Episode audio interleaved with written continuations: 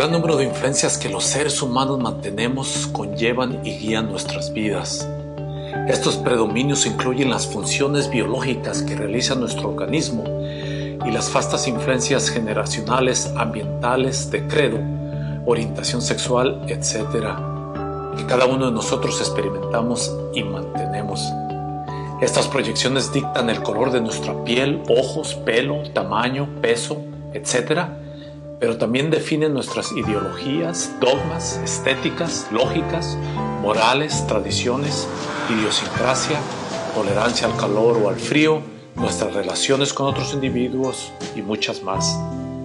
Una gran mayoría de estos dominios son proyectados por nosotros durante el curso de nuestras vidas, gobernando nuestras acciones, ideas, opiniones, tareas, gestiones, oficios, hechos, gestas, agilidades, proezas, movimientos, doctrinas, costumbres, tradiciones y mucho más.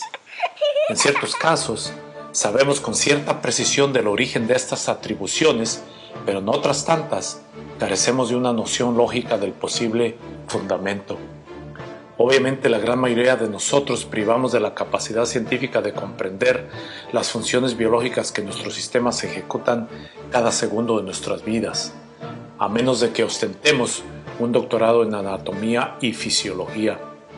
Y solamente mantenemos la habilidad innata del instinto de conservación, el cual nos guía y protege constantemente. Mantenemos nuestros credos por las obvias influencias religiosas que heredamos de nuestros antepasados y tal vez como resultado de la zona geográfica en donde se registró nuestro nacimiento. Nuestras costumbres y tradiciones nos proveen familiaridad, comodidad, consuelo y alivio especialmente las personas que residen en el extranjero, y nos mantiene conectados con nuestro origen étnico, aunque en ciertas ocasiones esta conectividad nos impide asimilarnos a las sociedades o culturas que nos han adoptado. Las habilidades que posee cada persona han evolucionado y se han fortalecido a través del curso de nuestro crecimiento. Estas son fundadas también en nuestros orígenes, adquiriendo un cierto tipo de especialización. Por ejemplo, en regiones ganaderas y agricultoras, las personas aprenden a cultivar la tierra y mantienen activa la domesticación de animales, como las vacas de leche, como medios para subsistir. Todos estos predominios forjan la personalidad del individuo, manteniendo fijas normas de comportamiento, hábitos, posturas y costumbres, otorgándonos una importante estabilidad emocional. Formulémonos las siguientes preguntas. Abrigamos una noción clara de los posibles factores adicionales que probablemente contribuyen a nuestra personalidad y a nuestra manera de ser. ¿Existirá la posibilidad de que las acciones y decisiones de nuestros antepasados ejerzan un papel determinante en nuestro sello, temperamento, idiosincrasia, índole, individualidad y naturaleza? En otras palabras, conservamos una conexión intangible e inalterable con los distintivos de nuestros antepasados? ¿Podrán estas características heredadas otorgarnos ideas y conceptos, emociones, gracias, tristezas, desconfianzas o sospechas, valores, atrevimientos, determinaciones, ilusiones y mucho más? ¿Permanecen subliminalmente en nosotros estas peculiaridades? ¿Existe la posibilidad de que acciones y decisiones efectuadas cientos de años atrás por algunos de nuestros antepasados dictaminen nuestro comportamiento actual? El poder saber un poco más de nuestros antecedentes culturales y de nuestros orígenes nos ayuda a desarrollar un fuerte sentido de nuestra personalidad actual. Los métodos que empleamos para relacionarnos con las historias familiares nos ayudan a crear relatos acerca de nosotros mismos y nos ayuda a establecer nuestra identidad esencial, única y auténtica. El retrato o bosquejo biográfico de una persona es más que iconografías genealógicas, padrones o nóminas, estadísticas, descripciones y fechas de nacimiento. Puede ser un poderoso correctivo contra experiencias desfavorables que enfrentamos hoy en día, lo cual nos da una mayor concepción de nuestros caracteres y nos motiva a profundizar y a cementar nuestras raíces para beneficio de generaciones futuras. El poder percibir, reconocer, atesorar e impartir nuestros testimonios y reseñas familiares pueden transmitir un sinnúmero de frutos y privilegios para beneficio de individuos, sus familias y para sociedades enteras. Los vínculos que construimos con otras personas pueden ser continuos y perpetuos. Estos incluyen individuos contemporáneos y gente que ha formado parte de nuestro pasado, así como las futuras generaciones. Entre más revelador sea nuestro pasado, mayor será la conexión con nuestros ascendientes. Al investigar e inscribir nuestra propia historia, plasmamos las coyunturas para que las generaciones futuras se conecten con nosotros cuando ya no seamos partes integrantes de su presente. Por un poco más de medio año he intentado analizar un poco de nuestra historia como país desde los tiempos de la conquista española hasta los comienzos de la eventual población de nuestras regiones a mediados del siglo XVI.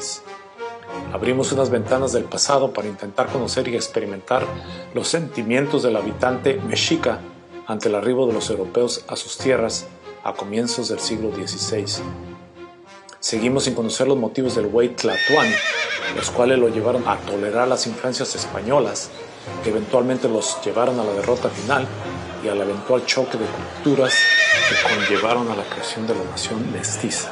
Elaboramos acerca de la personalidad de Hernán Cortés y de sus atributos de líder, estadista genio militar. También describimos un poco de sus valores morales, los cuales conllevaron a velar por los intereses de los herederos de Montezuma después de la muerte del emperador mexica, lo cual conllevó a que adquirieran cierta estabilidad política y económica y al florecimiento de sus descendientes, como lo cubrí en el último documental. También cubrí el periodo de la eventual colonización y expansión española a regiones occidentales de Tenochtitlan, las cuales obviamente incluyeron a Nueva Galicia. Con lujo de detalle cubrí las personalidades brutales y violentas de algunos de estos exploradores como Nuño de Guzmán, Pedro de Alvarado y otros, las cuales dejaron huella en nuestros pueblos y regiones y las cuales, para bien o para mal, destinaron el desarrollo étnico de nuestras regiones. También elaboré en los factores que acabaron en la difusión y desenvolvimiento de nuestras regiones, así como los elementos que probablemente contribuyeron en gran cantidad al desenvolvimiento de las tradiciones y formas de vida de los primeros habitantes de nuestras villas y pueblos. Este trabajo de investigación me ha proporcionado la oportunidad de conocerme aún más y también de valorar nuestro legado histórico como familia, comunidad y como sociedad. En próximos futuros proyectos ahondaré en un tema muy poco conocido, pero sin duda un evento que cambió a dos sociedades norteamericanas ocurrido a mediados del siglo XIX. Un suceso que sigue afectando la vida de mexicanos, especialmente los radicados en los Estados Unidos. La guerra de intervención se conoce en México, y The Mexican War, como es habitualmente consabida en los anales de la historia de los Estados Unidos. Al cubrir este suceso militar que demarcó la pérdida de casi la mitad del territorio mexicano, omitiremos algunos siglos importantísimos en el desarrollo de la historia de México después de la conquista española, pero discutiremos un tema verdaderamente influyente para las millones de personas que actualmente radicamos en los Estados Unidos. Este evento, recordado por muchos y convenientemente olvidado por muchos otros, conllevó a que Porfirio Díaz, años después del conflicto, exclamara con tono irascible pero inmutable, Pobre México, tan lejos de Dios y tan cerca de los Estados Unidos.